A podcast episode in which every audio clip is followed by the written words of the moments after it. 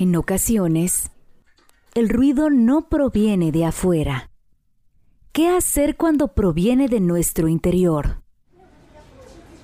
Necesito adelgazar, pero no tanto. Se me está yendo el tren. Debo ser exitosa. Necesito. Debería.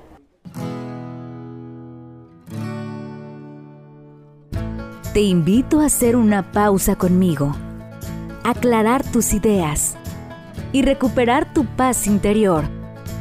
Soy Cristi Cortinas, psicóloga y psicoterapeuta. Te acompañaré en este proceso de conectar con nosotros y nosotras mismas. Bienvenidas, bienvenidos, Ser Infinito, el podcast. Antes de empezar, te quiero recordar que Ser Infinito es un espacio para ti, para que juntos reflexionemos sobre diferentes temas todos enfocados en reforzar nuestra salud mental y emocional. Al ser un espacio tuyo, cualquier cosa que te gustaría aportar, dudas o comentarios, siempre podrás hacerlo a través de Instagram a mi cuenta arroba cristicortinas.serinfinito. Bienvenidas a nuestro episodio número 21, en donde te comparto la plática que tuve con Ethel Soriano, en donde platicamos sobre la incontinencia urinaria y sus efectos psicológicos. Hola, ¿qué tal? Los saludo con muchísimo gusto. Yo soy Etel Soriano. Gracias por acompañarme en Bien y Saludable. Fíjese que eh, hablar de este tema va a ser complicado para muchas personas, pero van a encontrar eh, eh, algo que les pueda dar este soporte y vamos a hablar de incontinencia urinaria, que eh, hablamos poco, a pesar de que una de cada cuatro mujeres y uno de cada cuatro hombres tienen algún nivel de incontinencia. Sin embargo, déjame decirle que el 56% de quienes lo padecen no buscan ayuda ni buscan apoyo porque les da pena. En este contexto aparecen reacciones como pues negación, por supuesto, ira, eh, tristeza, eh, depresión, ansiedad, pero también provoca eh, consecuencias en dos terrenos. Primero en el ámbito social, ya que dejan de hacer actividades cotidianas, actividades sociales. Y segundo en el emocional, ya que se puede experimentar este aislamiento. ¿Por qué? Porque tienen miedo de que les suceda algún accidente, porque sienten que hay, hay olores, que, es el que la gente lo percibe y les incomoda muchísimo.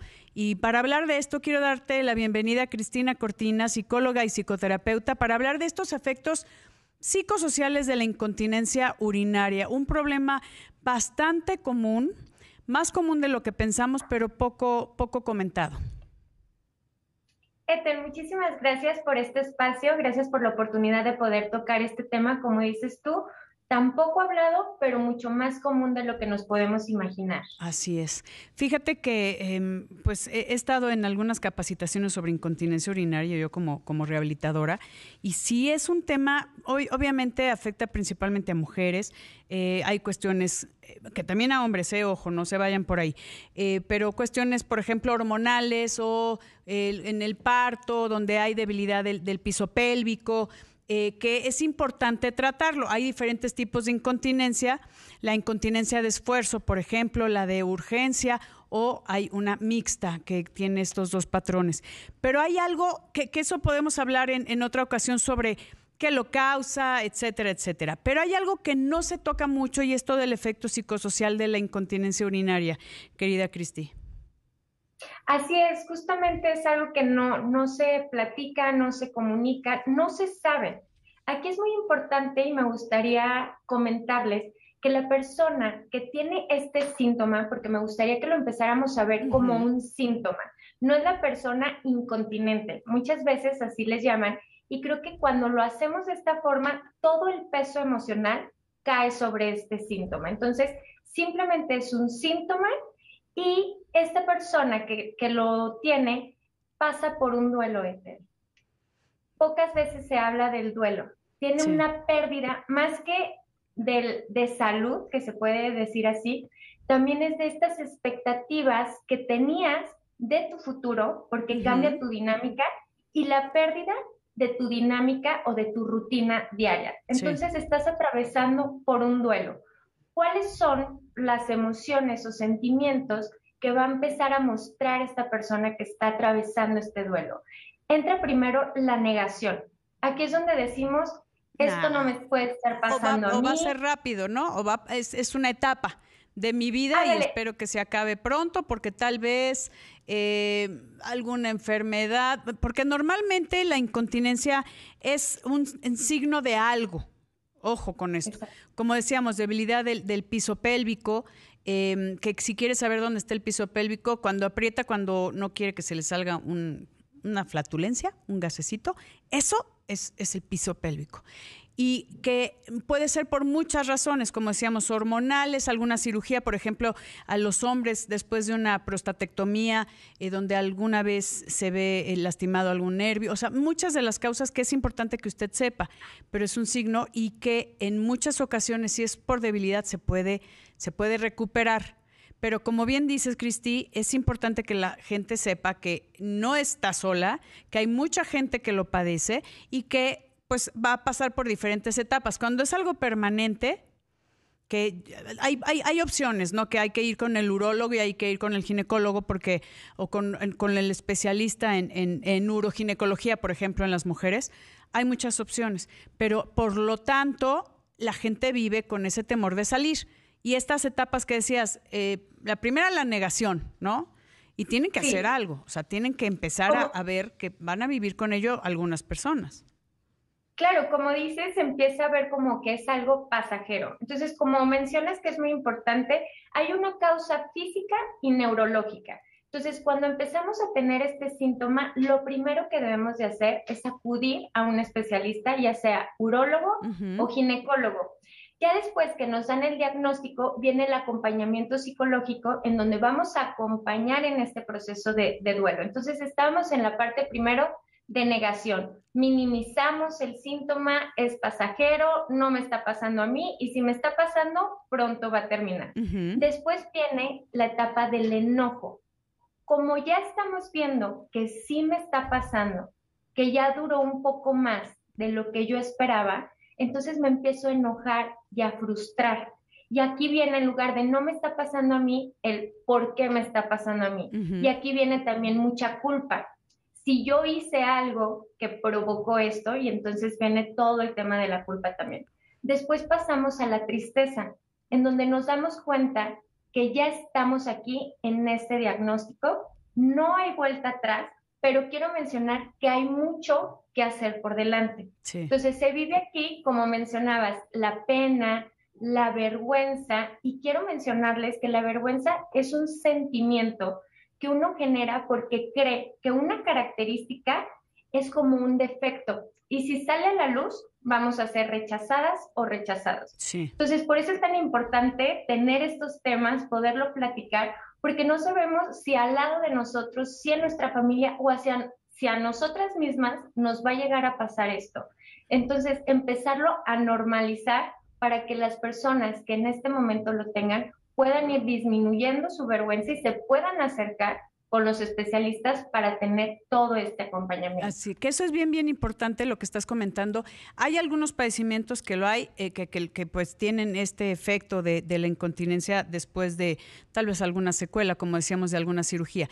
Pero hay otros tantos que eh, tienen que aprender a vivir con ello. Por ejemplo, algunas personas con discapacidad o nuestros hermosos viejitos con algún tipo de demencia senil que ya no controlan sus esfínteres y que pues va a ser muy complicado ahí hacer algo para rehabilitarlos. En esos casos es complicado, pero siempre hay algo que se puede hacer para mejorar su calidad de vida. Y comentábamos, eh, Cristi, que hay, hay, padecimientos, por ejemplo, la demencia senil, a estos hermosos viejitos que pues de repente se hacen pipí así, tal cual, y que deberíamos de darles todo el apoyo necesario y, poderlos reintegrar a una vida social. No se tienen que quedar eh, recluidos en casa o aislados, que eso es lo que decías, que en muchas ocasiones se aíslan, ¿no? Eh, porque, pues, porque les gana, porque es todo un tema la cambiada, la, higiene y demás. Eh, pero hablando de, de, todas las, por ejemplo, algún paciente con algún daño neurológico, ¿no? Que tampoco controlan esfínteres, que hay cosas que se pueden resolver, como decías, eh, Cristi, con algún urólogo, con algún eh, uroginecólogo o ginecóloga o, algún especialista, pero hay otros que ya en lo que llega el proceso, eh, pues tienen que empezar su vida seguir con su calidad de vida, seguir con su vida social o profesional o lo que sea, y hay cosas que se pueden hacer. Pero hablando de esta negación, tú que, que eres una experta en esto, ¿cómo podemos ayudar a estas personas a que no se recluyan? y que digan, pues, ya no quiero o no, no me está pasando a mí, hasta que ya llega el enojo y después la culpa, ¿no? Y ya el, el aislamiento. Claro, primero sabiendo que este síntoma no va a impactar únicamente a la persona, claro. sino a toda la familia. Y si estamos, entre más información tengamos, más pronto vamos a llegar también a esa aceptación, porque hay muchas ideas que pueden estar en lo correcto, otras que no es así. También, por ejemplo, pocas personas saben que existen eh, productos especiales para hacer su vida más cómoda, más segura, que puedan tener mejor calidad de vida, como lo mencionaba, los productos TENA también te ayudan a tener toda esta confianza que se va perdiendo al, al enfrentar en primera instancia este síntoma. Entonces, como familia, saber que es un tema sistémico, es decir, todos estamos involucrados, la familia, la persona y también la sociedad. Entonces, en medida en que cada uno tengamos esta responsabilidad de estarnos informando, creo que es como mejor los vamos a poder ayudar porque vamos a aceptar también nosotros este diagnóstico de la persona que tenemos más cercana y que seguramente queremos mucho y lo queremos acompañar de la mejor forma. Pero para que ellos o ellas lleguen a la aceptación, también nosotros tenemos que llegar a esa etapa para poder acompañarlos de mejor forma. Sí, no, no, no, no como eh, estigmatizarlos tanto, ¿no? O sea, yo creo que eh, hay personas que cuando, por ejemplo, se, se ríen y sale unas gotitas o sale un chorrito, hombres y mujeres. Eh, cuando corren, hay maratonistas también que de repente dejan su, su, su hobby o su deporte favorito justamente porque hay estas pérdidas, que pues busquen ayuda y en caso de, hay esta, esta ropa interior desechable, que yo creo que para muchas personas es, es una gran opción para volver a hacer su vida, sin que huela, sin que se note, que ese es un tema, ¿no? Y fíjate, qué, qué importante lo que mencionábamos al principio, de verlo como un síntoma. Cuando lo empiezas a cambiar, aunque sea muy chiquito este cambio de vocabulario, el decir, soy una persona que tiene este, este síntoma, te dejas de percibir como solo incontinencia. O sea, soy un deportista que tiene este síntoma. Soy una madre que tiene este síntoma. Entonces yo hago mucho hincapié en que se vea como un síntoma y que no es todo ni es lo que te define como persona. Sí. Eres una mamá, eres un deportista, eres un, abuelito, pero no eres, eres eh, incontinente. O sea, sí puedes tener el síntoma de incontinencia, pero no, no te define como un ser humano.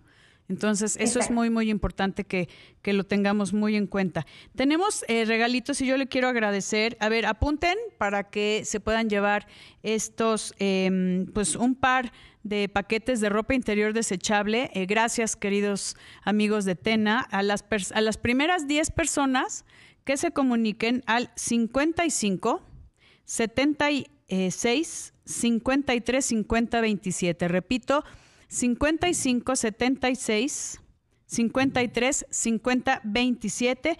Esto es importante que nos llamen. A las 10 primeras personas se llevan un par eh, de paquetes de ropa interior desechable de Tena. Esto es permiso Segov DGRTC, diagonal 0495, diagonal 2021, donde, pues, imagínense, si no es para ustedes, pueden, pueden obsequiarlo a alguien de su familia que tal vez ya no quiere salir ¿Por qué? Porque no conoce eh, que hay formas eh, de, seguir su vida, ¿no?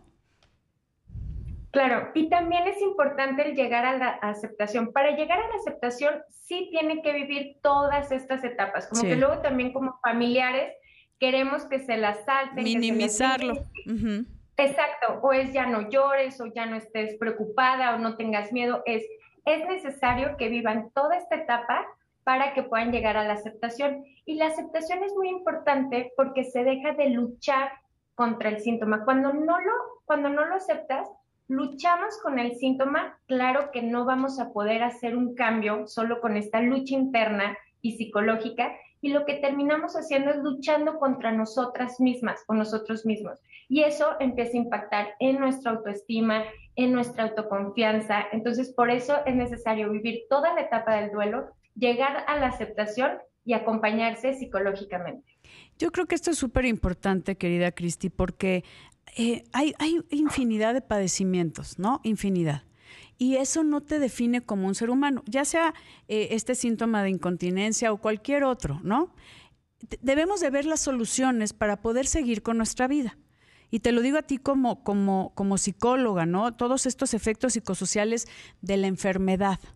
Y en este caso, que siempre sientes que te están observando, ¿no? Cuando tienes eh, pérdidas de orina, hombres y mujeres, porque sientes que hay olor, porque sientes que eh, te va a ganar en cualquier momento o que sale involuntariamente porque no lo puedes retener. Entonces dices, no, ¿para qué salgo? Mejor me aíslo. Y eso tampoco es vida, ¿no? Claro, y aquí un ejercicio muy sencillo que les puede funcionar también es empezar a preguntarse, ¿quién soy? Antes de este síntoma, ¿quién soy? quiénes son las personas más importantes para mí, qué me hace bien y empezar a hacer más de eso que les hace bien. Esto empieza a traer conexiones neuronales que te hacen sentir con bienestar y mucho más fácil vas a poder llegar a esta etapa de aceptación. Así es que pues tenemos que buscar todas las herramientas que están a disposición, hacernos de nuestras redes de apoyo, eh, la familia también se capacite para manejar esto, porque esto nos puede pasar a cualquiera y es más común de lo que usted piensa. Así que, pues hay formas de continuar con la vida. Querida Cristi, amigos, voy a una pausa y regresamos. Les recuerdo que estamos también a través de Imagen Multicast, canal 3.4 de televisión abierta, 162 de Sky y siempre cerquita de ti en YouTube, en Imagen Multicast o Excelsior TV en vivo. Volvemos. Estoy platicando con Cristina Cortina, psicóloga y psicoterapeuta, acerca de los efectos psicosociales de la incontinencia urinaria, un padecimiento que es mucho más común de lo que usted piensa. Eh, voy a repetir el número para las personas que quieran hablar aquí a la cabina de eh, imagen para llevarse dos paquetes de ropa interior desechable de Tena. Son ropa interior desechable, así, así de cómoda, así de que no se ve, eh, porque es diferente, y lo tengo que decir, ponerse un pañal a ponerse una ropa interior específicamente para controlar este tipo de síntoma. Y es el 5576 53 50 27 5576 53 50 27 y les agradecemos muchísimo. Esto es permiso SEGOP eh, DGRTC diagonal 0495 diagonal 2021. Y querida Cristi, ¿qué les puedes decir a la gente que tal vez ni siquiera su familia sabe que tiene incontinencia y, que, ¿cómo les dices? A ver, hablen de esto y, y busquen algo para mejorar su calidad de vida. Primero, que sí se puede estar bien y tener calidad de vida. Entonces, lo primero que hay que hacer es acercarse al especialista, como lo mencionábamos, una vez que ya tienen el diagnóstico, acercarse a un psicólogo, psicóloga para tener este acompañamiento tan importante. Y ya una vez que se tiene esto, empezar a tener esta comunicación con la familia. Una vez que abres la comunicación, es muy importante empezar a tener todas las herramientas que te van a ayudar a mejorar tu calidad de vida. Creo que esta palabra es clave.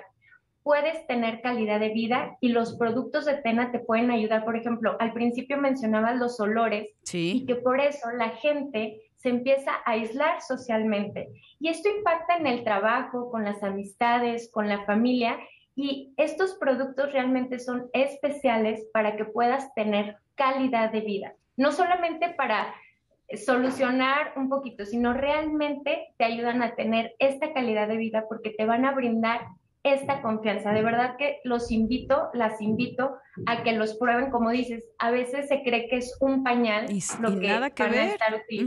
Nada que ver. Entonces los empiezas a utilizar, te das cuenta de lo que existe y empieza a cambiar todo psicológicamente y socialmente también. Así es. Fíjate que tuve la oportunidad de ir a una presentación de, de porque hay, es la ropa interior desechable, en, oscura, ¿no? Porque no siempre es el típico color blanco, sino hay, hay ropa especial. De verdad está increíble. Y, y ver cómo la gente lo, lo, usaba y regresaba a sus actividades cotidianas sin que se vea todo como, como, ¿sabes qué pasa? Tenemos la idea del pañal como de los bebés, ¿no? Que les pones un mameluco y se ve todo pachoncito en las pompis. Y no es así, es una ropa interior especial donde tiene capas que absorben y que también absorben olores. Entonces, y, y no es, esto no quiero que suene a un comercial de Tena, ¿me entiendes? Pero porque no es el caso. Aquí estamos, lo que queremos es dar esta información para que la gente sepa que hay, hay otras posibilidades de regresar a su estilo de vida y que no es lo que traemos en mente porque a veces tenemos información equivocada. Claro, y también eh, en TENAT tenemos este blog en donde se está informando de los productos, pero también de estos pequeños tips también psicológicos para que puedas incorporarte mejor a tu sociedad, a tu dinámica y que tengas esta calidad de vida. De ah, verdad que inténtalo. Yo, yo les diría, Ethel, empiecen a intentarlo. No se queden con esta resignación, porque es muy diferente estar resignada o resignado a la aceptación. La aceptación te lleva a adaptarte y a buscar esa calidad de vida apoyándote en todas estas herramientas que hay para estar mejor. Para un tema tan común como es la incontinencia urinaria de hombres y mujeres. Y me gusta eso que dijiste, Cristi. No, no se resignen adaptémonos a la situación, adáptense a esta nueva, nueva realidad eh, ahora sí lo puedo llamar, a, un nuevo estilo de vida y que hay formas para vivir la vida plenamente. Entonces, eso es lo que eh, es importante que se queden con esta información y que busquen eh, las opciones para adaptarse a la situación que están viviendo. Querida Cristi Cortinas, muchísimas gracias por acompañarnos. Mi objetivo con estos episodios es que nunca olvides que no estás sola y que estoy aquí para acompañarte en este proceso y en este camino de la vida. Te acompañaré con todo mi profesionalismo y corazón, porque lo más importante es que tú te sientas bien. Ser Infinito, el podcast, un acompañamiento desde el corazón.